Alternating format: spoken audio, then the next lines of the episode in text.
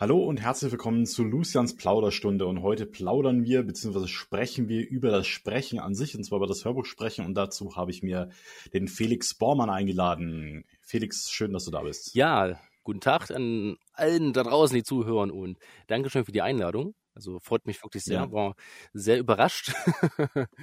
Ja, das passiert, wenn man mir eine E-Mail schreibt, weißt du? Ja, dann kommt man ins Gespräch. genau. Dann wird man gleich zum Podcast eingeladen. Nee, wir haben uns äh, tatsächlich, können wir gleich mal sagen, wie wir uns kennengelernt haben. Das ist eigentlich eine sehr spannende Geschichte. Es tatsächlich, es kam eine E-Mail von dir sogar. Das fand ich sehr, sehr spannend. Was hat dich auf den Trichter gebracht, diesen Lucian Caligo anzuschreiben? Ja, einfach ähm, durch meine Sprechtätigkeit als Sprecher bin ich ja immer auf mhm. der Suche nach, nach neuen Büchern, die ich halt vertonen könnte oder wo eben mit Autoren Interesse hätten. Und da ist mir bei Amazon dein Buch Godwana aufgefallen. Ich hoffe, das ja, das heißt Gondwana, im Blut der, im, wahrscheinlich im Blut der Zwerge ja, genau, ist dir aufgefallen. Genau. Ne? Das ist das Buch, das ich sehr krass beworben habe zu dieser Zeit. Und da habe ich mir einfach das Cover angeguckt, der Titel sa sagte mir auch schon was. Und Zwerge, Zwerge sind immer geil. Ja.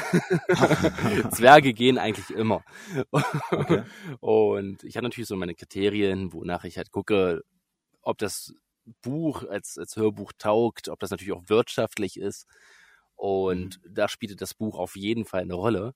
Und da dachte ich mir einfach, ich gucke mal, wer der nette Herr so ist und wie ich den netten Herrn anschreiben kann. Und ähm, dann hast du von mir eine gepfefferte E-Mail bekommen. ja, genau. Wie bist du da rangegangen? Einfach auf die Webseite und übers Impressum, oder? Ja, genau, also, genau. Ja. Ähm, so einfach kann es gehen. Was jetzt also erstaunlich ist, ist, finde ich irgendwie, dass du als Hörbuchsprecher selbst Akquise machst, also praktisch auf Kundensuche gehst. Das ist ja relativ, also ich weiß nicht, machen das andere auch oder wie, du bist da wahrscheinlich mehr in der Szene drin. Wie, wie läuft das ab? Das ist wirklich ähm, nicht ganz üblich. Das, mhm. was aus meiner Erfahrung her, ähm, Deutschland, so wird's, so blöd wie es jetzt klingen mag, ist in dem Punkt ein bisschen rückständig, was das, was das Sprecherdasein angeht. Weil mhm. vieles ist es so eingemeißelt, dass man immer über Studios gehen muss. Man muss über Agenturen gehen oder so, dass du nur darüber mhm. in Aufträge kommst. Das ist mittlerweile vollkommener Blödsinn. ähm, ja, also es flacht alles so ein bisschen ab, ne? Also die Hierarchien werden immer flacher und so weiter. Richtig. Auch die Großverlage haben nicht mehr so die Autorität wie früher es geht alles mehr so ins Do-it-yourself. Jeder ist so seine kleine Ich-AG sozusagen. Aber das ist auch gut so, weil allein dadurch mhm. lässt es sich viel entspannter zusammenarbeiten.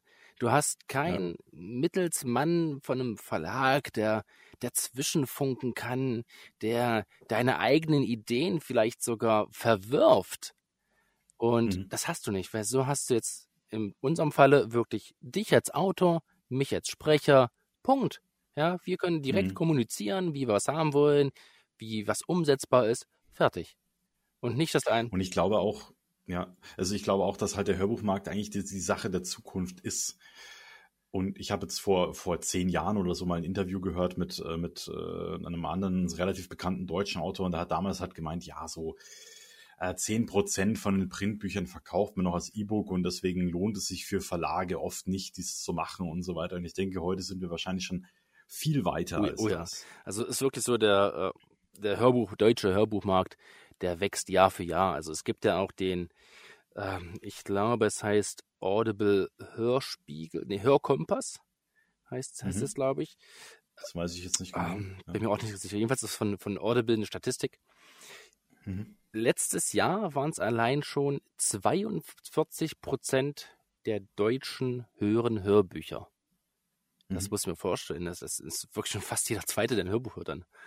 Ja, ja also der, der Markt ist riesig. Ja, also das ist phänomenal. Jetzt weiß ich nicht genau, weil äh, Audible hat ja auch äh, Podcasts, ob Leute nicht dann auch das dazu greifen und das unter Hörbuch läuft bei denen.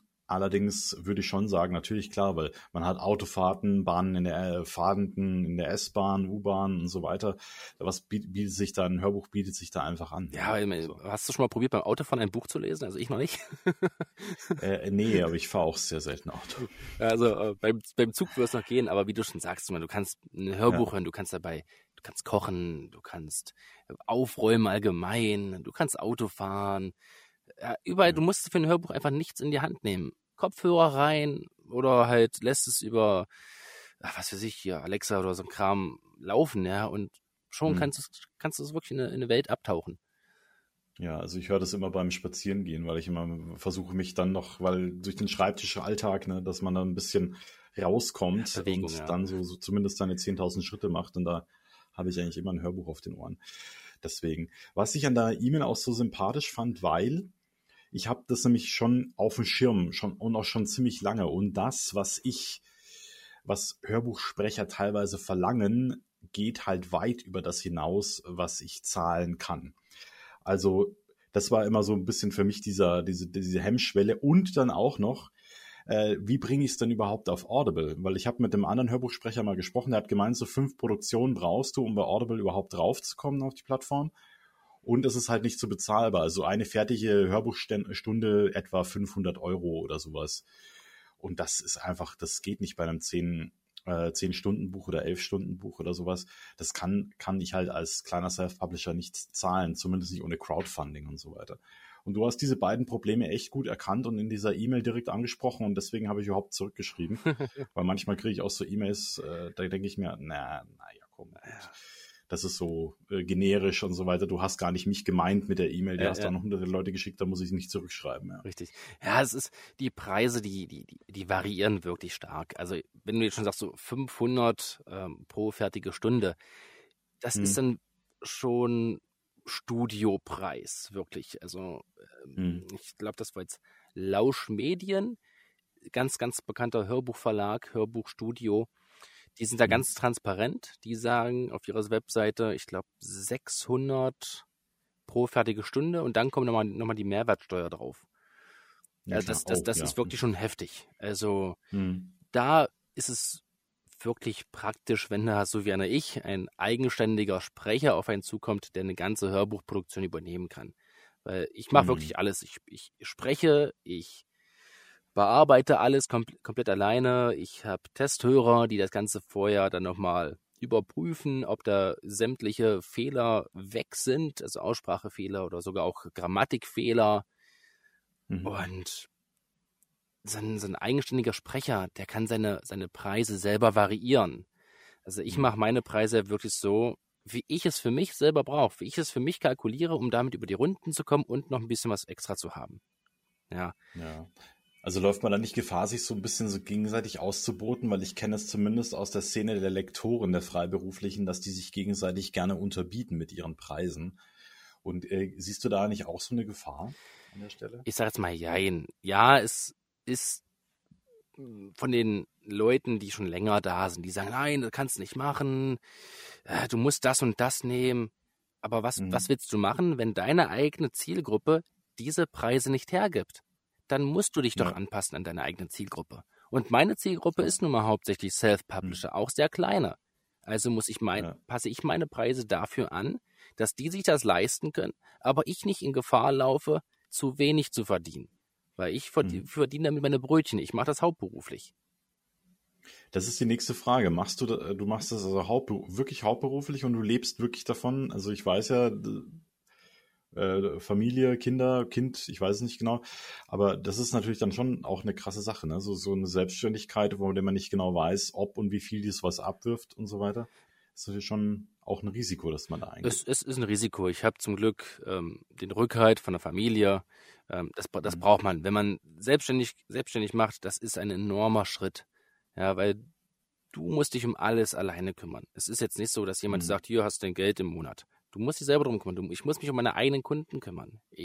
Mhm. Das ist ein großer Schritt, den ich gewagt habe. Manche sagen, wow, Felix, krass, dass du es machst. Ich hätte mir das nie getraut. Und mhm. ich kann aber damit leben. Man fragt wirklich so, als Sprecher, kann man davon überhaupt leben? Ja, aber sonst, sonst macht man sich doch nicht selbstständig, wenn man davon nicht leben könnte. Ja, ja. also ich bin äh, laufe halt in so einer nebenberuflichen Selbstständigkeit und äh, das ist äh, ich von dem was meine E-Books einbringen, das oder Bücher einbringen, könnte ich natürlich weit nicht leben. Also das geht nicht. Ja, deswegen ist ich arbeite noch 20 Prozent nebenher, um einfach zumindest meine Krankenkasse zahlen zu können und so weiter. Also ich bin da immer so ein bisschen, ich sitze so auf Absprung, aber ich habe den noch nicht geschafft. Es ist, ist jetzt auch kein Ding, was man überstürzen wird. Also ich habe mir wirklich damals gesagt, ihr habt, ähm, weil ich jetzt Arbeitnehmer irgendwie, ich bin kein Mensch, der jetzt Arbeitnehmer wahrscheinlich äh, tätig sein kann, äh, irgendwie mhm. so Arbeitsstellen gewechselt und Probleme über Probleme und halt auch teilweise schon einen leichten Burnout gehabt und so. Da habe ich gesagt, ihr habt, oh, pass auf, jetzt Schlussstrich, Schlussstrich, ich gehe all in, ich mache mich damit jetzt mhm. selbstständig. Mhm. Letztes Jahr Oktober war es dann soweit mhm. und es läuft. Also ich verdiene. Das ist ja eine coole Sache. Wann, wann hast du das gemerkt, dass das in dir drin ist, dass deine, äh, ich meine, wenn man sich selbstständig macht mit so einem Thema, dann muss ja auch irgendeine gewisse Leidenschaft dafür da sein, oder? Wann hast du das gemerkt? Also es war, dass da irgendwas ist, was verschwelt und dass du das auch kannst? Also sagen wir so, mit dem, mit dem Können, das ist so eine Sache. Ich hab's gedacht, ich kann's. Ich, ich fange jetzt wirklich erst so an, dass ich dachte, ich kann's. Das war mhm. vor knapp drei Jahren habe ich einfach mhm. selber viele Hörbücher gehört, besonders von David Nath, David Nathan, David Nathan, ich wechsle es immer wieder. David Nathan, mhm. der Synchronsprecher von mhm. Johnny Depp zum Beispiel ist das. Und ja. da habe ich mir gedacht, ach, pass auf, du sprichst geil. Zu mir sagt man auch, ich habe eine schöne Stimme. Damit fängt es oftmals an, dass man einfach gesagt bekommt, man hat eine schöne, schöne Stimme. Mhm. Und habe ich gedacht, okay, pass auf, ich mache meinen YouTube-Kanal, ich gucke mir Bücher raus, die ich vertonen darf weil das ist ja auch so eine Sache, so eine rechtliche Sache. Man darf nicht alles einfach so aufnehmen, wegen ja, Copyright klar. und so Kram. Urheberrecht, ja. Richtig, also muss ich da auch schon mal auf die Suche gehen nach Autoren, die das zulassen würden, einfach ein kostenloses Hörbuch produzieren zu lassen von jemandem, der keine Ahnung hat. Ja. Mhm. Und ich fand das nicht so schlecht. Ich fand, fand mich damals richtig gut. okay. Ja, ähm, hab's bei YouTube hochgeladen. Leute haben kommentiert, die fanden es auch schon sehr gut damals. Mhm. Und dann mein, mein Kind vorgelesen. Hat, da merkt man schon, okay, irgendwas, irgendwas ist da. Das, das macht so viel Spaß, was dir normale Arbeit einfach nicht gibt. Und ja. also habe ich mich fest daran gesetzt, das weiterzumachen. Habe dann speziell auch Trainingskurse online gekauft, um zu mhm. gucken, mhm. okay, wie kann man sich da jetzt direkt festigen, wie kann man wirklich eine Geschichte lesen? Also nicht dieses ganz normale Lesen, wenn ich jetzt einfach Zeitung lese oder sowas, das ist ja komplett falsch.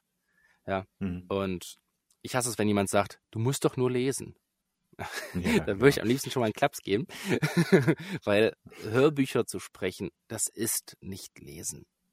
Das ist Kopfkino das für den, für den Hörer schaffen. Ja, also es hat schon irgendwas auch von Schauspiel. Also ich habe mal bei einer Schauspielerin mal so ein Stimmtraining gemacht, nur eine Stunde. Und dann, weil ich mir gedacht habe, wenn ich mir das nicht leisten kann, Hörbuchsprecher ein, äh, Hörbücher einsprechen zu lassen, dann mache ich es halt selbst. Und da bin ich an sehr vielen Hürden gescheitert, weil ich mir gedacht habe, das, das kriege ich nicht hin. Äh, so, und ich müsste so viel Zeit darin investieren, dass ich dann fürs Schreiben keine Zeit mehr habe, meine Stimme derart auszubilden und dann auch noch die Lesequalität so hinzubekommen und auch sprachlich und stimmlich eben das, die Bilder zu zeichnen, die da halt in so einem Buch mit drin sind. Nicht, sie gehen durch die große Tür, sondern sie gehen durch die große Tür oder sowas. Also irgendwie mit der Stimme halt das zu betonen, was da stattfindet. Ne? Ja, es ist und es, wirklich eine Kunst. Ja? Also äh, es ist, es ist eine Kunst. Viele machen auch erst eine Schauspielausbildung. Ich bin mhm. ein kompletter Quereinsteiger. Ich habe mir wirklich alles selber beigebracht, bis zu einem Punkt, wo es halt mir möglich war, mich alleine zu verbessern, weil irgendwann kommt der mhm. Punkt, da kommst du alleine nicht mehr weiter. Mhm. Und der war bei mir dieses Jahr im Februar. Da bin ich einfach, konnte mich einfach, bin noch zur Stelle getreten, konnte mich nicht mehr so mhm. verbessern, wie ich das wollte. Weil ich bin ein Mensch, der nur bei dieser einen Arbeit ein Perfektionist ist. ah, okay. Sonst keinem einzigen Lebensteil von mir bin ich perfektionistisch. Nur in meiner Arbeit hat, kann, mhm. kann, das ist ein Aspekt meiner eigenen Persönlichkeit, die ich nie kannte vorher. Ja, und das spricht okay. schon mal dafür, dass es wirklich mein Herzblut immer in jedes Hörbuch reingeht. Mhm. Aber jetzt, um wieder zurückzukommen, und, seit ja. Februar habe ich nämlich auch eine richtige Sprechtrainerin, die ist mhm. auch Schau ausgebildete Schauspielerin, die hat Musik studiert und mhm. es ist wirklich krass, was man da in Input bekommt. Also ich bin auch seit Oktober, ja, wirklich seit der Selbstständigkeit. Nee, vorher schon, vorher schon. Ungefähr seit jetzt fast einem Jahr täglich am Üben. Also ich habe mhm. wirklich ein tägliches Trainingsprogramm und das ist wirklich, das ist Arbeit. Es ist wirklich harte Arbeit, auch die Stimme so weit zu trainieren, dass du keine, keine Probleme hast. Ich zu, zu sprechen, dass du nicht heiser wirst, nicht kratzig. Eine, hm. Wenn ich wirklich ein Hörbuch produziere, ich äh, spreche drei bis vier Stunden am Tag. Mhm. Und das, das, das muss wirklich geübt werden. Von daher nicht also einfach also, nur lesen. Nein, das würde auch, also dass das eine hohe Kunst ist, das war mir vorher schon immer auch klar und nach diesem Sprechtraining eben noch viel mehr. Und äh, klar, also das ist halt auch etwas, das das ist auch etwas, was ich immer so beobachte, weißt du, wenn, wenn etwas von außen so leicht aussieht, dann ist normalerweise stecken da tausende Stunden Übung ja, drin. Ja. Also zum Beispiel jetzt irgendein Musiker oder sowas, wie der auf der Gitarre spielt, ja, sagen ja, es gibt ja Leute, die sagen, E-Gitarre spielen, da gehört ja nichts dazu, aber wenn man das sich mal anschaut, dann denkt man und selber so ein bisschen Ahnung davon hat, dann weiß man, wie, viel, wie lange die da geübt haben. Also von Santana habe ich es mal gehört, dass er irgendwie immer noch acht Stunden am Tag Gitarre spielt. Und von einem, wo du eigentlich denkst, das ist ein Virtuose auf dem, äh, auf seinem Musikinstrument, aber trotzdem, ne? Und so ist halt deine Stimme eben auch. Das ist dann dein Handwerksinstrument. Das musst ja. du natürlich ausbilden. Ja. Es ist, es ist, es ist harte Arbeit, aber es lohnt sich. Wenn man dafür die Leidenschaft hat, und die wusste ich vorher von Anfang an. Ich, ich sag mal so, hätte ich das vor zig Jahren gewusst, dass ich das beruflich machen möchte, hätte ich besser in Deutsch aufgepasst. okay. Das, das, also wenn ich mal zurückgehe in, die Zeit, sag, Felix, passt besser in Deutsch auf. du möchtest, du wirst ja. das und das später mal. okay, wieso besser in Deutsch aufpassen beim Sprechen? Was, was? All, allgemein so mit der, mit der deutschen Sprache, weil man hört es jetzt vielleicht immer noch ein bisschen. Ähm, ich komme aus Sachsen-Anhalt aus, mhm. äh, speziell aus dem Landkreis Börde. Wir haben einen Dialekt, der ist sehr gemischt. Wir haben Berlin mit drinne, wir haben Brandenburg mit drin, wir haben Sachsen mit drinne und wir haben Thüringen mit drin in, in unserem Dialekt. Mhm. Und allein deswegen, also ich mit meiner Sprechtrainerin, ich muss quasi Deutsch nochmal lernen, wenn man ja. wenn man es so sieht. Und deswegen sage ich mir, hätte ich mal früher in Deutsch noch ein bisschen besser aufgepasst, um das früher schon hätte erkennen können. Weil man selber mhm. hört ja nicht unbedingt, dass man Dialekt spricht. Nee, wenn alle um, und um einen herum ja. eben Dialekt sprechen, dann, dann wo sollte man es merken? Richtig. Ne? Und das hört man bei meinen früheren Hörbüchern noch, wofür ich auch sehr, sehr stark und teilweise auch sehr, sehr böse kritisiert werde. Mhm. Ähm, weil Hörer, die wissen nicht, wann du angefangen hast. Hörer denken, da ist ein Hörbuch, das ist jetzt perfekt, so wie es sein soll. Aber mhm. Hörer sind einfach nur ganz normale Konsumenten. Die wissen nicht, ja. wer dahinter ist, wo steht er gerade in seiner Ausbildung oder so. Mhm. Und das ist wieder so ein Punkt, wo ich mir sage, okay, hätte ich damals in Deutsch noch ein bisschen besser aufgepasst, hätte ich vielleicht jetzt ein paar weniger Probleme, dieses Hochdeutsch nochmal richtig zu lernen. Aber es ist halt vielleicht eine, ist eine müßige Frage, vielleicht, was wäre gewesen, wenn. Ne? Ja, also ja. Äh, keine Ahnung. Ich denke mir heute auch, was wäre gewesen, wenn ich vor zehn Jahren schon angefangen hätte mit äh, Veröffentlichen, wo stünde ich heute? Aber die Frage führt eigentlich nirgendwo hin. Also eigentlich ist, nicht. Äh, ja, also deswegen, und, äh, damals wäre dir wahrscheinlich der Sinn davon gar nicht bewusst gewesen. Wahrscheinlich so. nicht, also, nein, nein. Aber also ich finde es ja immer, immer ein bisschen äh, sympathisch, wenn ein bisschen so ein Dialekt mit schwingt in irgendeiner, das kann man auch Exotenbonus nennen. Aber was waren das so für Rückmeldungen, die du da bekommen hast? Äh, wie, wie klangen die so? Also jetzt nicht vom Dialekt her, sondern äh, was äh, Willst du darüber ein bisschen sprechen, was, was da für Gemeinheiten gelauert haben? also viele kann man auf Audible noch gucken, wenn man mich einfach da mal mhm. sucht, Felix Bormann. Ähm, aber es war schon mal ein, den musste ich mehrmals melden, weil der sehr, sehr diskriminierend war. Der hat davor mhm. gewarnt, das Hörbuch zu hören, weil ich aus Sachsen komme angeblich aus Sachsen, komme mhm. also aus Sachsen-Anhalt. Ich habe mich da ja. sehr, sehr stark angegriffen gefühlt. Dass ich einfach nur wegen meiner Herkunft gewarnt wurde, mein Produkt zu kaufen. Nur weil mhm. diese eine Person damit nicht klarkam. Ja. Das fand ich, das, das war eigentlich so mir das, das Böseste. Also vielleicht nennt mich hochtrabend oder sowas. Ich habe mich da wirklich sehr verletzt gefühlt, dass er mich einfach wegen meiner Herkunft so dermaßen niedermacht, dass man sagt, hier, kauft das nicht, der ist blöd, der kommt daher, daher.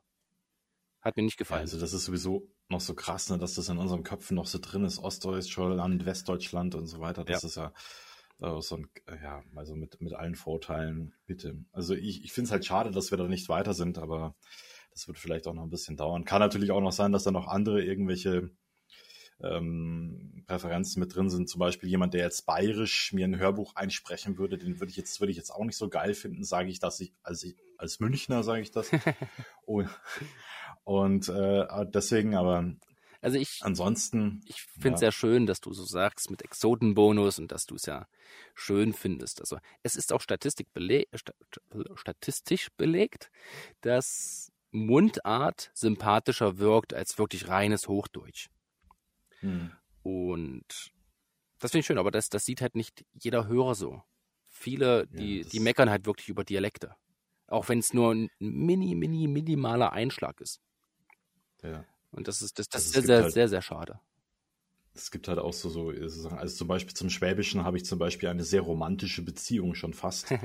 also weil ich da sehr große Teile meiner Kindheit eben im Stuttgarter Raum äh, verbracht habe, bei meiner Großmutter damals. Und deswegen ist es für mich, äh, Schwäbisch ist für mich das Nonplusultra, wenn ich das höre. Ich bin sofort wieder in meiner Kindheit und ich finde es total super. Und andere können das halt ums Verrecken nicht hören, weil sie denken, das, das, das geht ja nicht. Also das ist furchtbar. Ich habe ja, mir damals auf, auf, auf YouTube immer so gerne so ähm, schwäbische Parodien angeguckt, so von, von Filmen oder so. Ich fand das immer zu geil. Hat, das hat mir immer sehr viel Spaß gemacht. Mhm. Von daher, ich okay. verstehe dich da. Also Schwäbisch finde ich das auch gar ja. nicht so schlimm. Also Bayerisch, das ist schon ja so eine Ecke, wo ich mich so mal ein bisschen frage, wie bitte? ja, also es kommt halt drauf an. Ne? Also in ba im Bayerischen gibt es halt auch ja, sehr, sicher, sehr viele sicher, Unterschiede. Sicher. Ne? Also Oberbayern, das ist jetzt ja so meine Region, aber im Niederbayern am Stammtisch, ich würde niemanden mehr verstehen. okay, so, Nicht, so geht es vielleicht sicherlich auch vielen, die nach Sachsen kommen. Ja, also. ja, also könnte sein. Also ich weiß ja nicht, wie, wie, äh, wie ausdifferenziert das Sächsische ist, ob du dann, wenn du da weit aufs Land gehst oder sonst in andere Regionen, dass ob du da die ja, Leute also, auch noch verstehen wirst. Ja, ich bin ja halt ja. Nachbarland mit Sachsen-Anhalt an Sachsen und bei uns merkt man auch, mhm. wenn du in, ja, auf ländliche Gegend gehst, da sprechen sie schon mal eher so ein bisschen so, ne? Äh, genau. okay. Und ja, das ist, also Dialekte sind an sich schon cool und es ist wirklich auch was, was man nicht ausmerzen sollte in Deutschland. Ja. Nee, gar nicht. Also das äh, gehört ja auch irgendwo ein bisschen zum Kulturellen dazu. Wollen wir jetzt mal kurz, äh, müssen wir wieder, müssen wir wieder auf dich kommen. und zwar, äh, du hast eine ganz wunderbare, ähm, sympathische Geschichte an den Preis deines E-Books ranzugehen. Das, das fand ich sehr spannend. Ja, also ähm, wie du den Preis berechnest genau. für den. Viele, ja. wie wir schon gesagt hatten, die berechnen pro fertige Stunde. Also sprich, mhm. 10 Stunden Hörbuch kostet dann 500 Euro oder was zum Beispiel in dem Beispiel. Heißt ja. aber natürlich nicht, dass, wenn man den Preis, also ein Hörbuch, 10 Stunden Hörbuch kann auch mal 40 Stunden Arbeit kosten. Aber ja. ich habe mir so gedacht, das ist ein bisschen unfair. Weil. Ja, vor allem, man kann es nicht wirklich abschätzen. Genau. Ne? Also wenn du das noch nie gemacht hast und du gehst dann in so einen Hörbuchverlag und sagst, ja, hier, ähm, ich habe das und das Buch und dann kommt dann 20 Stunden raus und du wusstest es vorher nicht, ist schwierig. Ja. Ich, ja genau. Auch als, als, als Sprecher meine, man kann mittlerweile, wenn man Übungen hat, gut kalkulieren, wie lange man braucht, weil man ein Gefühl bekommt, wie viele Wörter spricht man denn selber in einer Stunde mit der Pausensetzung in dem, in dem Hörbuch. Aber es ist trotzdem immer nichts Genaues. Und daher habe ich mir gesagt gehabt, um es einfach für jeden fairer zu machen, für mich und für den Autor, ich berechne pro Wort. Also mhm. wenn jetzt einfach dein Buch 100.000 Wörter hat, dann bezahlst du auch nur diese 100.000 Wörter. Und da ist dann egal, ob es halt ein 12-Stunden-Hörbuch geworden ist oder ein 15-Stunden-Hörbuch oder ein 8-Stunden-Hörbuch. Es sind mhm. einfach pro, pro Wort und zack, schon hast du deinen dein Preis, der ist komplett fix. Nichts hinterher, weil du sagst, ach warte mal, jetzt ist es doch länger geworden wie ausgemacht. Jetzt musst du mir mal ein bisschen mehr berechnen. Äh, ist irgendwo unfair. Und daher sagt mir. Ja, ganz genau. Was ist denn dein, dein Wortpreis? Also momentan ist er durch. Oder willst du gar nicht drüber sprechen, weil nicht, dass sich dann jemand auf den Podcast festnagelt in zehn Jahren oder so? Ja, in zehn Jahren wäre es natürlich ein bisschen falsch. weil äh, wir wissen alle, jetzt gerade die Preise steigen auch enorm, was Lebensmittel angeht und da muss ich natürlich meine Preise auch immer wieder anpassen. Ja, also man hm. kann so sagen, zwischen 0, lass mich überlegen, wie viel waren es? 0,02 Euro und 0,025 Euro nehme ich momentan, momentan pro Wort. Mhm. Kann sich natürlich äh, demnächst schon wieder ändern, weil ich sehr, sehr, sehr, sehr, sehr viele Hörbücher einspreche und gefragt bin und auch schon Bestseller gesprochen habe. Vertrag aushandeln noch. Bitte? Dann sollten wir jetzt noch schnell einen Vertrag aushandeln, wir zwei. Ja, genau, jetzt noch ganz schnell fix, fix machen zu, zu dem aktuellen Preis. ja. Aber und nee, was mich halt auch in, imponiert hat, äh, also erstens das erstmal so einen Wortpreis äh, aufzurufen, das finde ich schon mal sehr gut, weil das kannst du als Schriftsteller oder Schriftstellerin einfach besser kalkulieren, weil deine Worte kriegst du angezeigt in jedem Schreibprogramm. Und das nächste, was halt noch eine Hürde war, dass du einfach sehr gut erkannt hast, ist, dass man eben äh, diesen, diese Möglichkeit als Autor kaum sieht, äh, sein Hörbuch auf eine äh, Plattform zu bekommen und vor allem halt auf Audible, das ist halt wichtig. Ich glaube, alle anderen Plattformen, die laufen so ein bisschen so nebenher, aber an Audible kommst du nicht vorbei. Und das ist halt schon äh, krass, wenn du da am Anfang erstmal fünf Produktionen brauchst, um da überhaupt auf die Plattform aufgenommen zu werden. Ja, das, das alles, das brauchst du einfach ja. nicht. Das ist, kannst du gleich aus deinem aus deinem Kopf wieder rauslöschen. Ja. Okay. es, es gibt um, Wie ist denn das? So, was, das rauslöschen? Nein, nein, nein, nein. Nimmst du Hammer aus rauslöschen. ja, genau. Dann, dann, sollte das Gröbste weg sein. Genau. Wie, äh, wie, wie kommst du dann auf die Plattform? Das ist einfach. Wirklich einfach. Es gibt momentan sehr, ich glaube, fünf, vier oder fünf Drittanbieter. Nee, sogar noch mehr. Dann will ich so spezielle Verlage noch. Also es gibt Drittanbieter, die machen das alles für dich. Das sind mhm. einfach Vertriebsdienstleister. Die haben ihre Connections okay. zu zig verschiedenen Shops. Die meisten haben wirklich so 40 bis 50 Shops an der Hand, wo die halt ein Hörbuch veröffentlichen können. Und da ist halt mhm. auch Audible dabei.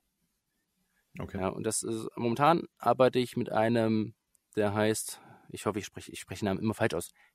Xingxi ist, okay. ist, ist, hat, hat Sitz in Deutschland, in, in Berlin. Ähm, und die vertreiben wirklich an sämtliche europäischen Shops. Ist, glaube ich, laut deren eigener Aussage der europäische Marktführer von mhm. Vertriebsdienstleister. Mhm. Und da kriegst du wirklich bei Nextory, Storytel, Bookbeat, Spotify, Deezer, Thalia, Weltbild, Hugendubel, Amazon, Audible, iTunes zum Beispiel, mhm. äh, dein Hörbuch raus. Ja, die nehmen sich 30 Prozent von den Nettoeinnahmen. Davor gehen natürlich nochmal ähm, Prozente von den jeweiligen Shops weg, weg. Also ich glaube, Amazon nimmt sich, glaube ich, 52 Prozent.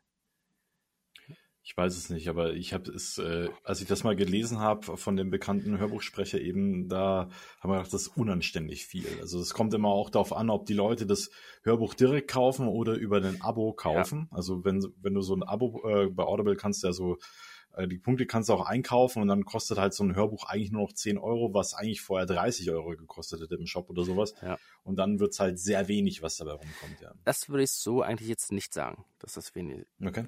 Also Bitte. es kommt natürlich immer auf den Preis drauf an. Also hm. Bei dem Vertriebsdienstleister kannst du den Preis selber festsetzen. Ja, also ja. es gibt da auch eine Richtlinie von Audible natürlich, wie, wie, viel man verlangen sollte bei einer Laufzeit von so und so. Mhm. Und am besten immer den höchsten Preis nehmen. Klingt vielleicht unfair jetzt für Konsumenten oder sowas. Mhm. Aber man möchte was verdienen, es soll natürlich alles wirtschaftlich bleiben. Und ja. die meisten, also auch Thalia macht das zum Beispiel, die nehmen den Preis weg, den man möchte, also sagen wir jetzt, wir wollen jetzt 25 Euro haben, das nehmen die weg und machen ihren eigenen mhm. Preis drunter, wenn sie das mit einem Abo abschließen. So macht das Audible ja auch. Aber du kriegst trotzdem mehr. Du, weil es wird nicht ah, auf der Grundlage von diesem neuen Preis von 9,99 Euro berechnet. Das ist nicht der Fall. Ah, okay. Und von daher du bist der Mann der guten Botschaft. Das finde ich gut. Ja. es bleibt wirklich sehr, sehr viel übrig. Gerade wenn man ein Buch hat, was natürlich sehr gut verkauft wird und natürlich dann zugleich mhm. nochmal einen hohen Preis hat, ähm, dann kommt da eine Menge bei rum. Mhm. Und wie gesagt, gerade auch mit dem, mit dem Vertriebsdienstleister, es ist ja so, dass du überall was hast. Nach Audible würde ich momentan sagen, laut meiner eigenen Erfahrung, ist Bookbeat mit der, der größte Abnehmer in Deutschland mit Hörbüchern. Mhm.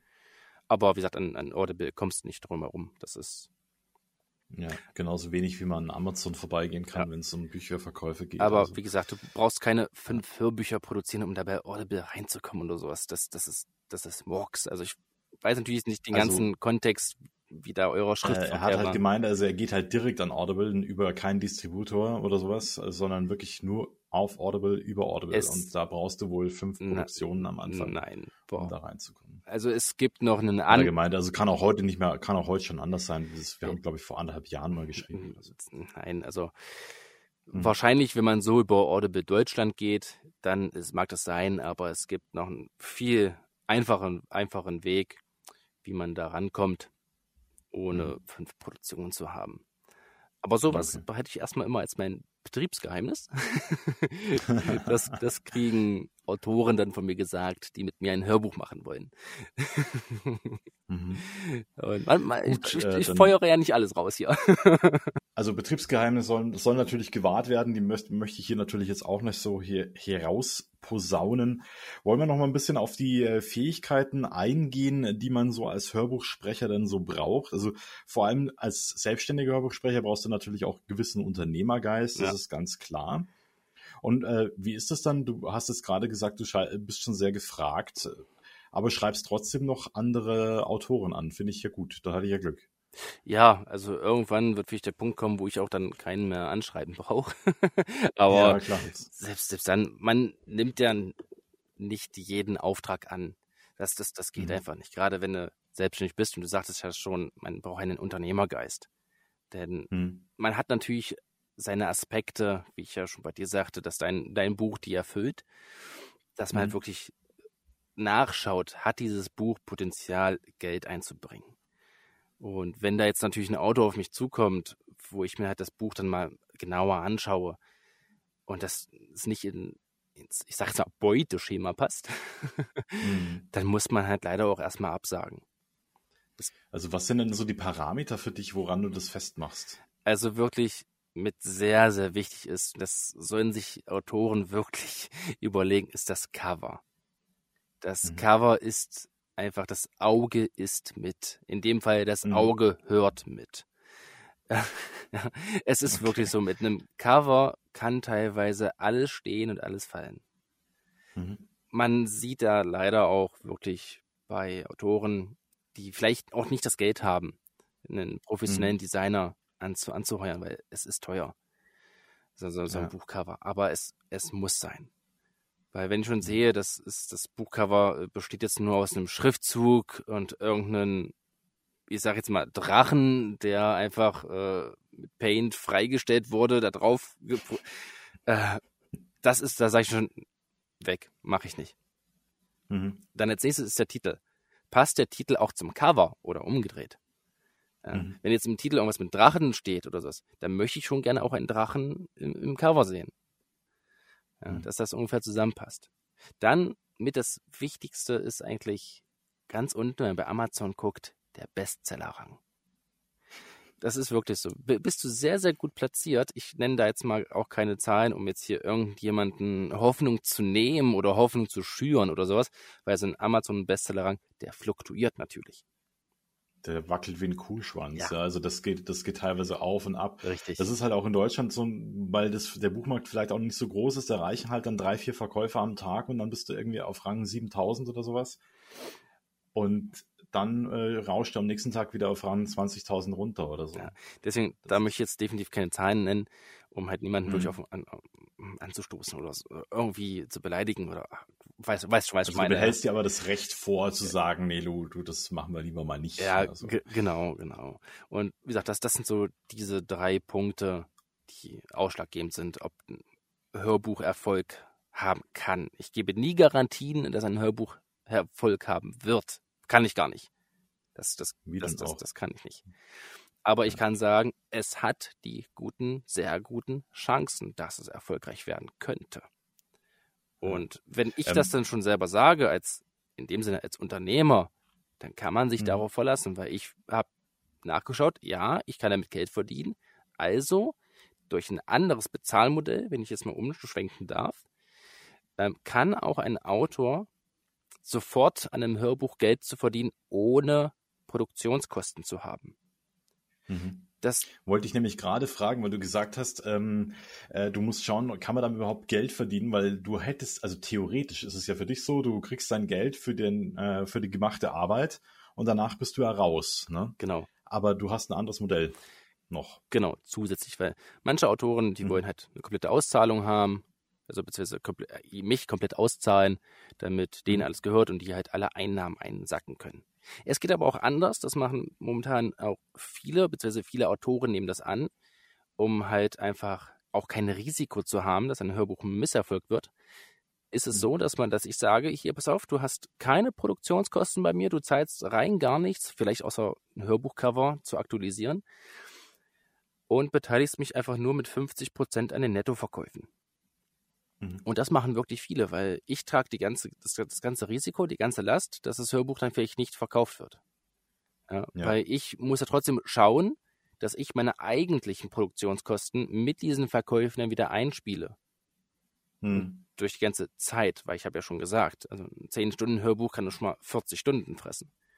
Ja. ja, du gehst da auf jeden Fall in Vorleistung mit allem, ne? Also das ist schon klar, ne? Und das, das, das finden natürlich viele Autoren sehr, sehr angenehm selber. Und verstehe ich auch vollkommen. Also, meine, du kriegst ein Hörbuch für lau, machst in dem Sinne fast nichts für das Hörbuch jetzt selber. Du hast, man hat natürlich das Buch geschrieben, ja, also um Gottes Willen. Ja, ja. ja aber du hast halt keine zusätzlichen Kosten, genau. auf das, äh, dass, die, äh, dass das Cover eben angepasst genau. werden muss. Aber ja. da habe ich jetzt so Erfahrung gemacht, dass die, die Designer von den ganzen Autoren das äh, kostenlos gemacht haben. Äh, mhm. Und wenn dann mal für, für, für einen Zehner oder sowas, weil das muss halt nur eine bestimmte Form haben und halt an sich nur der Schriftzug noch drauf, in meinem Falle gelesen von Felix Bormann. Ja, mhm. also darum bitte ich immer, man muss das nicht machen, aber darum bitte ich immer, dass man das doch macht, weil ist natürlich auch für mich Werbung.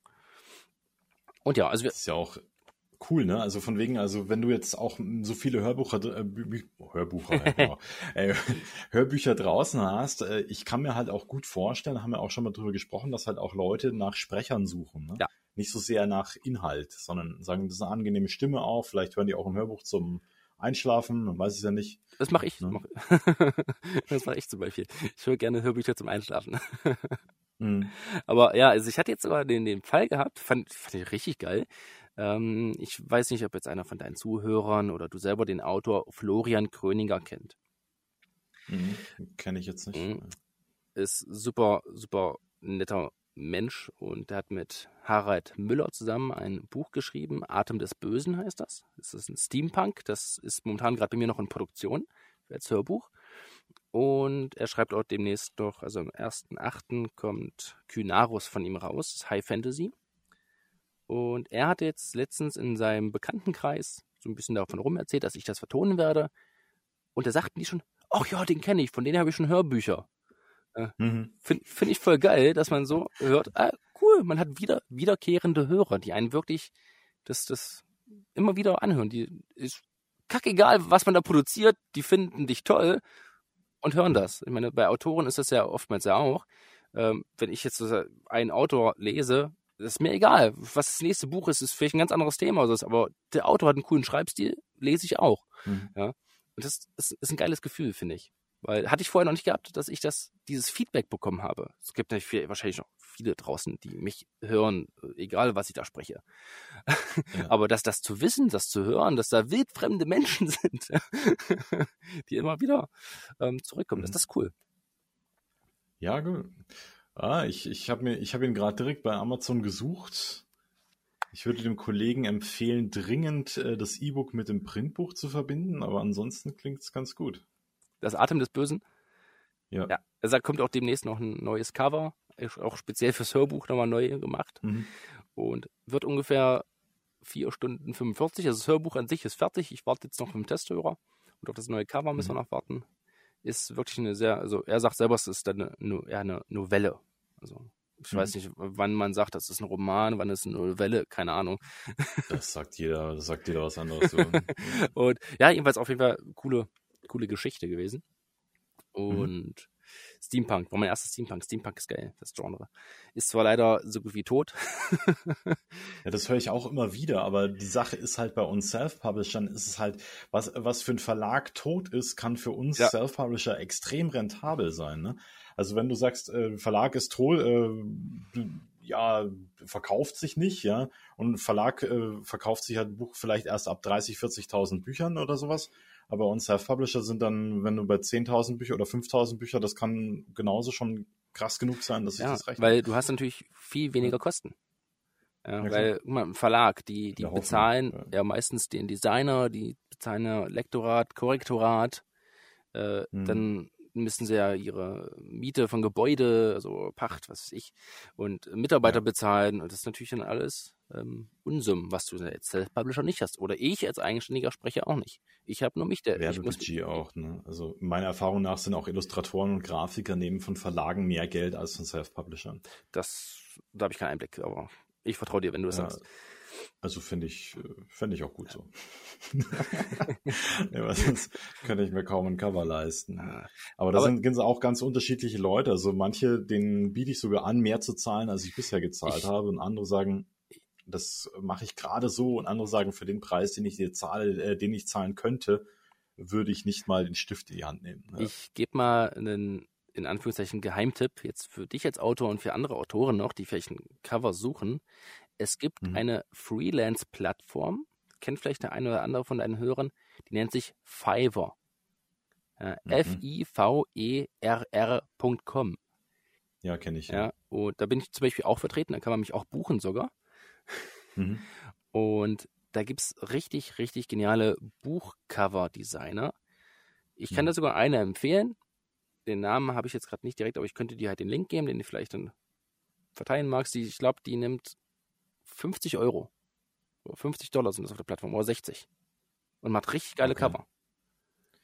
60, nee, das, das geht nicht. Also, weil äh, die, die, nein, das ist mir zu wenig. Also, das ist Selbstausbeutung, das, das will ich nicht. Das unterstütze ich nicht.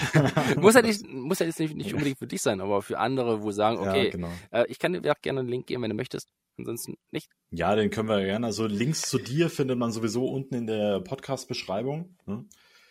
Und äh, wie man dich am besten findet und so weiter. Ja, genau. sehr also, Möglichkeiten. dann können wir den Link natürlich auch gerne noch dazusetzen. Ich schaue mir die auch natürlich gerne an. Ja, Ja, also finden, also man kann mich wirklich Instagram, Twitter, Facebook, ähm, Homepage, felixbormann-voiceover.com oder E-Mail, wenn ihr mich anschreiben wollt, ist einfach nur info at felixbormann-voiceover.com. Da könnt ihr gleich schreiben, also wenn ihr sagt, oh, der hat eine coole Stimme, oh, geil. ähm, schreibt mich einfach an und schreibt mich an und dann quatschen wir ein bisschen. Genau. Äh, da würde mich jetzt noch interessieren, wie sieht es denn bei dir daheim aus? Du wirst ja die Produktion wahrscheinlich dann komplett daheim machen oder gehst du ins Studio damit? Also ich habe ein eigenes Studio. Ach, du hast ein eigenes Studio. Ja. Ah ja, klar, muss eigentlich, ne? Also, Also ganz am Anfang hatte ich es nicht gehabt. Da hatte ich wirklich mhm. angefangen, mir einfach in, in einen Raum zu suchen bei uns zu Hause, in eine Ecke gegangen, habe mir mich mit Vorhänge zugedeckt, mit, mit Theaterbühnenstoff, weil der Mhm. halt schön dick ist, und saß da einfach in der Ecke. Und seit letztes Jahr, ungefähr zu meiner Selbstständigkeit, Mhm. habe ich dann mit meinem Schwiegervater eine eigene Kabine gekauft. Da sitze ich jetzt auch gerade drin und Mhm. rede mit dir. und Okay. die ist so präpariert, dass es wirklich komplett tot ist. Also hier, wenn die Tür zu ist, dann ist hier komplett tot drin und man hört wirklich nur den reinen, klaren Klang meiner Stimme. Mhm. Und hier sitze ich dann halt so meine sechs, sieben bis acht Stunden am Tag. Außer am Wochenende. Wochenende nehme ich mir immer frei. Mhm. Und ähm, spreche ein, schneide, dann das sogenannte Mixen und Mastern, also den, den Feinschliff verpassen. Und Mhm. dann geht hier alles raus. Also hier spielt sich wirklich, das ist, keine Ahnung, zwei Quadrat, ne, Ja. vielleicht vier Quadratmeter groß. Mhm. Also ich kann hier drin nicht Ja, umfallen. aber was mir halt immer so aufgefallen ist bei meinen eigenen äh, Mikrofonen oder sowas, wenn man dann so Aufnahmen macht, man hat immer ein Rauschen mit hinten drin. Geht es durch so eine Kammer dann verloren oder ist das tatsächlich irgendwas, was das Mikro einfach mitliefert oder ist mein Mikro einfach zu schwach dafür? Also es kommt natürlich ein bisschen drauf an, was du ein Mikrofon hast. Also es, es, Mhm. es stimmt schon, wenn man sagt, hast du ein 50 Euro Mikrofon, dann hast du auf jeden Fall viel mehr Eigenrauschen. Beim USB-Mikrofon sowieso. Ähm, ich habe ja kein USB-Mikrofon. Bei mir ist ja alles mit sogenanntes XLR mit Anschlüsse. Also bei mir ist nicht nur einfach Mikrofon in PC rein, nein, noch mit einem Mhm. Audio-Interface und das Audio-Interface geht in den PC, weil mein Mhm. Mikrofon nimmt analog auf und das Interface, das wandelt das in digital um, damit der PC Mhm. das auch lesen kann. Und das hat natürlich viel, viel weniger Grundrauschen. Also eliminiert wird hier nichts. Ich meine, du hast hier, auch ich habe mal Geräusche drin, vielleicht mal meine LED-Lampe, die vielleicht minimalistisch summt. Oder ich habe hier mhm. auch einen ganz leisen Lüfter drin, was mein Mikrofon trotzdem immer mit aufnimmt. Aber in der Nachbearbeitung okay, das musst du danach weg. rausmachen. Ja, aber das ist ja. kein Thema, das ist ein Mausklick. ah, okay, ja klar. Weil es gibt ja auch so äh, um Gratis-Programme, Audacity zum Beispiel ist ja eins, das halt dann auch, äh, ist tatsächlich auch nur ein Mausklick entfernt, die Raussperre. Äh, das Problem ist halt, äh, ab einem gewissen Punkt, wenn man ein schwächeres Mikrofon hat oder ein USB-Mikrofon verwendet, dann äh, klingt die Stimme danach sehr blechern. Ne? Also das es, man muss schon damit umgehen können. Ähm, ich kenne das hm. Programm auch. Viele, ich habe damit habe ich sogar damals auch angefangen bei meinem YouTube-Kanal, aber das hat sich dann erledigt. ja. Irgendwann, ähm, wenn man das professionell machen möchte, dann braucht man halt natürlich ein anständiges Programm. Bei mir ist es Adobe Audition. Ja. Und ja, man muss halt wissen, wie man damit umgeht. Also das, das oh, bei Audacity, die Rauschentfernung, die muss halt besti bestimmt einstellen. Weil wenn du es nämlich zu krass machst, dann klingt man blechern. Wenn du es aber ein bisschen mhm. weniger machst, dann ist es natürlich immer noch nicht perfekt, aber es ist halt besser. Ja, das sind halt alles so Sachen, ne, die, äh, die man vorher gar nicht so richtig auf nein, dem Schirm hat, nein, wahrscheinlich, nein. wenn man sich also auf die Reise begibt. Wie würdest du den Leuten empfehlen, die jetzt sagen da draußen, ich wäre gerne Sprecher, Sprecherin, äh, wo fange ich denn am besten an? Weil es ist alles schon ein bisschen viel, ne? So eine eigene Kamera, ein eigenes Schnittprogramm, ein gutes Mikro über noch eine separate Station außerhalb des äh, Computers und so weiter. Also das ist schon ganz krass. Wo würdest du für dich anfangen? Nicht so, wie ich angefangen habe. ah ja, gut, dann lass uns an deiner Erfahrung teilhaben. Das also, ja, ich hab, bin ja kompletter Queinsteiger. Das würde ich jetzt mit meinem heutigen Wissen niemandem unbedingt mehr empfehlen. Mhm. Außer also man muss jetzt nicht unbedingt eine Schauspielschule besucht haben. Das, das, davon bin ich überzeugt, das, das muss man nicht. Hast du eine gute Stimme, das ist eh sehr, sehr wichtig. Es gibt Leute, die sind wirklich reines Naturtalent. Also ob ich das bin, möchte ich von mir selber nie behaupten. Das dürfen andere gerne behaupten. ähm, ja, aber auf jeden Fall nimm dir einen Trainer, Sprechcoach, auf jeden Fall. Ich habe für meine. Erfahrungen damit auch viel zu spät angefangen. Ja, deswegen ja sehr, sehr frühzeitig damit anfangen, lässt sich sehr viel Bauchschmerz verhindern und mhm. man ist viel, viel besser in der Materie drin. Es gibt auch Sprecherakademien, aber die sind sehr, sehr teuer teilweise und ähm, es ist kein anerkannter Beruf. Also du kriegst ein mhm. Zertifikat da, womit du dir an sich den Popo abwischen kannst. Mhm. Ähm, daher nimm dir einen Sprechtrainer, ich kann hier auch jeden gerne meine empfehlen, die ich habe. Die ist auch recht preisgünstig und ist Topfrau. Also die bringt mir so viel bei. Hm. Dann investiert nicht in das teuerste Mikrofon der Welt. Nicht am Anfang. Also ein Mikrofon hm. macht nicht automatisch eure Aufnahme oder eure Stimme geil. Nein, nein, nein. Investiert in einen vernünftigen Raum. Ja, hm. also, weil nichts ist schlimmer wie sehr, sehr viel Hall drin. Hall ja. kannst du nicht perfekt rausschneiden. Das geht nicht. Man kann perfekt Hall erzeugen mit, mit dem Programm. Aber halt äh, den ja. wegzubekommen ist sehr, sehr schwierig, ohne die eigentliche Stimme anzugreifen. Daher investiert hm. in den Raum. Ja, also ich habe meins komplett auf Grund auf aufgebaut. Ich habe das war letztes Jahr, jetzt natürlich waren die Preise noch ein bisschen niedriger, ungefähr mhm. 700 Euro dafür bezahlt. Für ja. alles zusammen. Es gibt richtige also, professionelle Kabinen, schon zum Beispiel Studio Bricks, da bist du bei 8000, 10.000 dabei. Mhm. Ja, das sind aber dann wirklich so richtig High-End-Dinger. Ja, brauchst du aber nicht. Ja. Was braucht man denn für so einen Raum? Schaumstoff. Sehr, sehr, sehr, viel Schaumstoff. Ja. Aber es muss dicker Schaumstoff sein. Also es gibt mhm. wirklich Massenproduktion, das sind so Akustikschaumpplatten, bitte keine Eierbecherschalen nehmen. Das, das bringt rein gar nichts, so wie man früher vielleicht im Fernsehen mal ich, gesehen hat oder so. Das habe ich am Anfang immer gehört, dann nimm doch die und so. Nein, bloß, nee, bloß nicht. Es äh, muss. Viel, erstens, so viel Eier esse ich nicht. und zweitens, ich kann mir nicht vorstellen, dass das sehr viel bringt. Nein, also es muss wirklich professioneller Schaumstoff sein, Akustikschaumstoff. Die meisten, die sind 2,5 Zentimeter hoch. Ähm, mhm. Ab in eine Tonne damit. ja, die okay. Dinger kannst du jetzt Deko nehmen. Ähm, Lieber wirklich. Also sind das diese Schaumstoffmatten mit diesen Spitzen drauf genau, oder so? Genau. Also die gibt's. Und die bringen nichts, oder? Doch, also die Form ist fast überall gleich. Das Mhm. ist dann kein Problem. Es kommt wirklich auf die Dicke drauf an. Ah, Ähm, okay. Lieber zu einem Spezialisten gehen. Also ich habe meine Schaumstoffplatten aus, äh, aus Britannien importieren lassen. Von einem Spezialisten. Die sind 7,5 Zentimeter dick. Die Mhm. bringen wirklich was. Weil ähm, Hall, beziehungsweise Schall, der springt ja hin und her. Mhm. Und umso dicker das ist, umso mehr Zeit benötigt er ja, um an sich die Wand zu treffen. Mhm. Ja, und umso dicker es ist, ist er weg. Ja, hast Ja. nur so was Dünnes, dann flutscht er durch und äh, toll. Nu? Ja, genau, man merkt da Ja. nicht wirklich viel von. Und dann gibt es noch spezielle Dinger, die heißen Base Traps.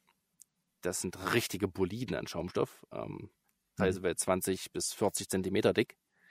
Die Mhm. müssten in den Ecken platziert werden. Bei den Ecken sammeln sich gerne so die tiefe Frequenzen. Und die werden damit sehr, sehr gut Ah, ja. rausgefüttert. Also bei mir ist auch jede Ecke mit so Dingern voll. Mhm. Und meine sind 30 Zentimeter dick. Und Ja. wirklich umso dicker, umso besser. Klingt auch schon. Ja, klar, natürlich, ja. Man muss ja den Schall irgendwie ja, verschlucken. Also muss, muss man gucken. Es gibt auch so portable Dinge. ähm, Isovox oder sowas heißen die Dinger. Da ist das Problem, die sind hinten raus offen. Mhm. Ähm, und halt nur das Mikrofon ist so drinne. Ähm, aber gerade hinten ist mit wichtig. Also hinter dir sollte eigentlich alles zu sein. Okay. Und aber auf jeden Fall A und O lieber erstmal in einen, von mir so eine stille Kammer suchen. Also sehr, sehr viele fangen an in der Kleider, Kleiderkammer, Kleiderschrank. Ja, Weil genau. einfach das äh, kenne ich auch, so Ja. viele Aufbauten, so von irgendwie äh, Schranktüren aufgemacht, dann die Decken im Mikro rein und dann Genau. die Decken von außen über, drüber gehängt und drin noch die Klamotten drin. Genau. Und dann hat man dann so eine äh, Kabine zum Lesen, ja. Es gibt einen ähm, amerikanischen Voice-Over-Coach, also so heißt mit das, das, das Sprechergebiet Voice-Over, also Werbung oder so ein Kram. Mhm. Der hat vier Jahre in seinem Kleiderschrank gehockt und aufgenommen. Vier Jahre, muss man sich mal überlegen. Und das hat funktioniert. Ja. Ja. Und wenn du so eine richtig schöne, ich sag's mal, Kabine oder wirklich einen stillen Raum hast, wo kaum Hall ist, das, das reicht ja schon, reicht ja für den Anfang. Dann macht Mhm. dir auch ein 50, 60, 70 USB-Mikrofon sehr, sehr guten Sound. Ja, es muss jetzt nicht so ein äh, Hightech-Mikrofon sein, was ich jetzt hier schon, mir schon leisten könnte. Ja, Mhm. Also es, man muss damit nicht anfangen. Aber wie gesagt, also nochmal als Zusammenfassung, einen guten Raum, Sprechtraining. Das ist wirklich. Und wenn man einen Trainer oder Trainerin sucht, nicht nur darauf achten, dass nur für, für, für die Sprache da ist. Ruhig schauen, dass doch diese Person qualifiziert ist für Schauspiel oder allgemein für Performance. Weil dann Mhm. hast du gleich zwei Fliegen mit einer Klappe und brauchst nicht nochmal einen zweiten Coach, der dir das vielleicht nochmal beibringt, wie du halt wirklich gut betonst oder äh, ja, wie du halt das, das, Beste aus einer Lesung rausholst. Das kann dann ein Coach schon machen. So wie meine. Wie Ja. gesagt, meine ist halt sehr, sehr vielfältig. Und da ist es Mhm. bombastisch. Ja, genau. Nee, das ist halt auch so, so die Sache, wenn man so ein bisschen äh, sieht bei so Synchronisationen, ne, das hat man ja ab und zu, das sieht man ja irgendwie auf YouTube oder sowas. Und äh, dieses, dieses Schauspiel, das da mit dabei geht, auch diese Körpersprache, die da mit drin ist, das scheint schon irgendwie auch unerlässlich zu sein. Also Ja. ich äh, kenne da kaum einen, der dann nur dasteht und einfach nur den Text runterliest, sondern da ist halt sehr viel auch mit dabei. Ja. Ne? Man geht richtig in die Figuren hinein. Das ist bei dir dann auch so. Also ich sag mal jetzt, ähm, Synchron ist nochmal ein bisschen was anderes. Das ist noch ein Mhm. bisschen spezieller. Also ab und zu mal habe ich auch die Gelegenheit, synchron was zu machen oder auf meinem eigenen YouTube-Kanal. Da habe ich ähm, mich an Zoomania gewagt und habe das ähm, Clips eingesprochen. Ähm, Mhm. Felix B. Voiceover, könnt ihr auch gerne mal gucken oder verlinkst es einfach mit. Ja, klar. Da, da sind die drinne. Ähm, ja, man, man muss die, man muss dieser Charakter dann wirklich werden. Ja, Mhm. und daher ähm, Gestik, Mimik, A und O. Ich meine, selbst in meinen Hörbüchern mache ich sehr, sehr viel mit der Mimik. Also, Mhm. um einfach meine Stimme zu verändern. Um jemanden langsames zu reden oder so, dann geht auch mal mein Mund nach unten zum Beispiel. Ja, o- oder sowas. Das ist, man muss das wirklich leben. Ich kenne Leute, Mhm. auch Sprecher, die machen das nicht unbedingt. Ich finde das immer sehr, sehr schade. Wenn jede Stimme gleich mhm. klingt, hast du ein Problem als Zuhörer, wer spricht da jetzt eigentlich gerade? Und das nimmt ein ja. bisschen was raus. Und ich versuche das immer sehr, sehr gut zu differenzieren. Also ich hatte jetzt Pentamuria eingesprochen von Wolf Avot. Da hatte ich mir, oh Gott, das muss ich mal überlegen, zwischen 20 und 40 Stimmen überlegt. Verschiedene. Mhm. Also man, ich sage mal so gerne, als Sprecher ist man teilweise auch sehr schizophren. ja, klar. ähm, und ich lege mir halt immer pro Charakter dann eine Audiodatei an mit äh, meinen eigenen Regieanweisungen, wie zum Beispiel, wie gucke ich da, wenn ich den, den, den spreche. Und dann kann man sich mhm. deswegen immer wieder ins Gedächtnis rufen. Äh, das, das Hörbuch war auch 19 Stunden lang. das nimmt man nicht einfach mal so im Stück auf. Ja. Und ja, das ist, das macht, also Charakterarbeit macht mir sehr viel Spaß. Und hm. Deswegen, deswegen liebe ich auch Hörbücher einfach, weil man so viele verschiedene, also zu viele Charaktere ist auch ein bisschen schwierig. Ja. Aber wenn du so 10, 15 Stück hast, das, das finde ich, das geht noch ganz relativ gut von der Hand. Und das macht einfach Spaß. Halt ja, wie, wie ist denn das äh, mit diesen Charakteren? Äh, schickst du dann deinen Kunden, Kundinnen auch sofort so eine Tonaufnahme vorher so und so klingen, würde der Charakter klingen oder wie spricht man denn die Namen aus? Jetzt bei Fantasy könnte ich mir vorstellen, dass das wichtig ist. Ja, also ich mache es so, dass ich mir von dem, von dem Autor einen Charakterbögen schon mal geben lasse, dass mir die Autorin sämtliche Haupt- und Nebencharaktere aufschreibt, wie, wie sie die, die, die, die, was er für Charaktereigenschaften hat. Ist der faul? Ist der, ist er ganz schnell oder so? Ist er hibbelig? Äh, mhm. Hat er eine schwere Narbe, dass man nur ein bisschen vernuschelt spricht, zum Beispiel? Dass, dass ich das alles mit einfließen kann. Manche Autoren, ja, die wollen dann gerne ähm, das vorher hören, aber die meisten vertrauen mir mhm. einfach, weil ich das tagtäglich mache. das, mhm. Da sagen die wirklich Autoren so, der kann das. Und ja, ich kann's. Ich, ich, ich sag's wirklich von mir aus, ja, ich kann's, ich höre es immer wieder, deine Charakterstimmen sind genial. Mhm. Und ja, dann lass ich mir halt noch gerne geben, wenn es bei Fantasy-Namen sind, ähm, ein Aussprache an, Ausspracheanleitung. Ich, ich habe jetzt gerade nur mhm. Guide mhm. im Kopf. und weil es gibt wirklich schreckliche Namen. Und lieber Peter Hohmann, falls du das jetzt hörst, ich hasse dich immer noch wegen Krax Angartel, Sohn des Drulwaschgwatux oder wie auch immer wieder dein Zwergnummer hieß, lieber Peter.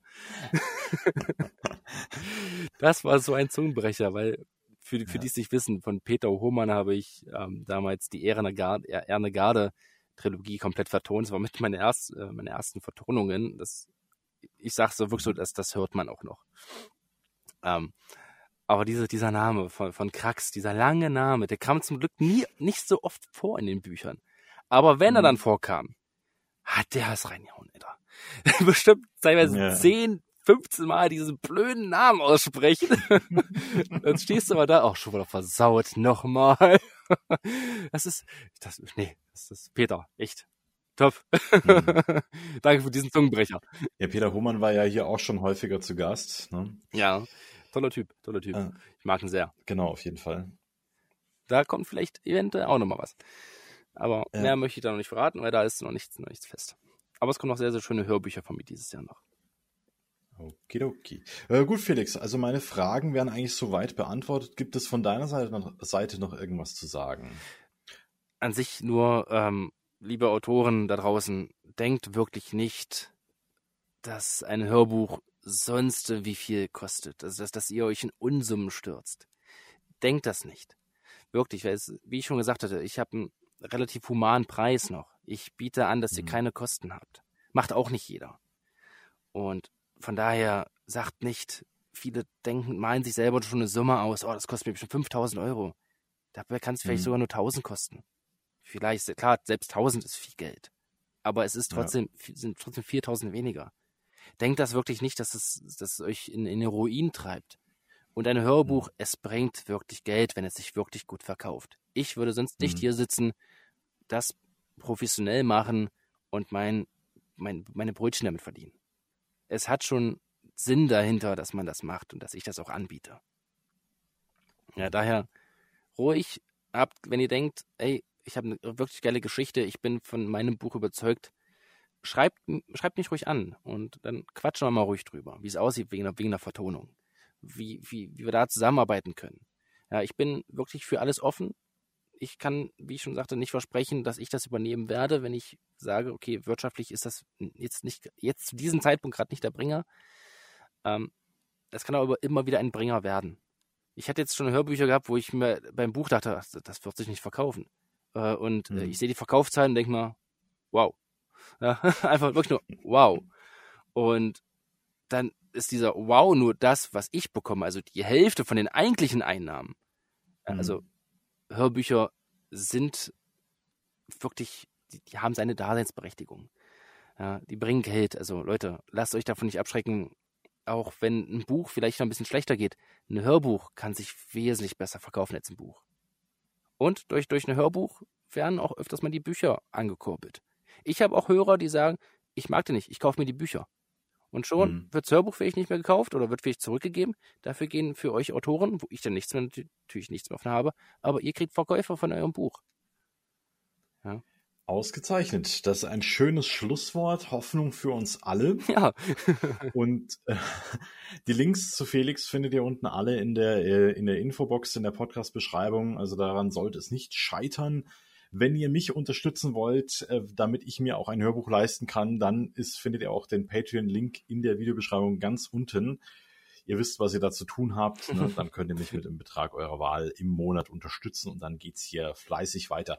Felix, ich bedanke mich herzlich bei dir. Ja, ich danke auch, dabei sein zu dürfen. Also es war echt Vergnügen. Ja. war mein erster Podcast. War, also ich, war mir auch eine große Freude. Du hast mich quasi entjungfert, Podcast entjungfert. ja, gut, das, das sind jetzt so Informationen und Satzzusammenstellungen, äh, die ich ja, gut. Meine Frau ist gerade im Urlaub äh, in Schottland. Ich, und wenn ich ihr heute noch, noch anrufe und sage, ich habe heute noch einen Mann entjungfert, läuft. Das wird sie nicht sonderlich überraschen. Aber, nein, Quatsch.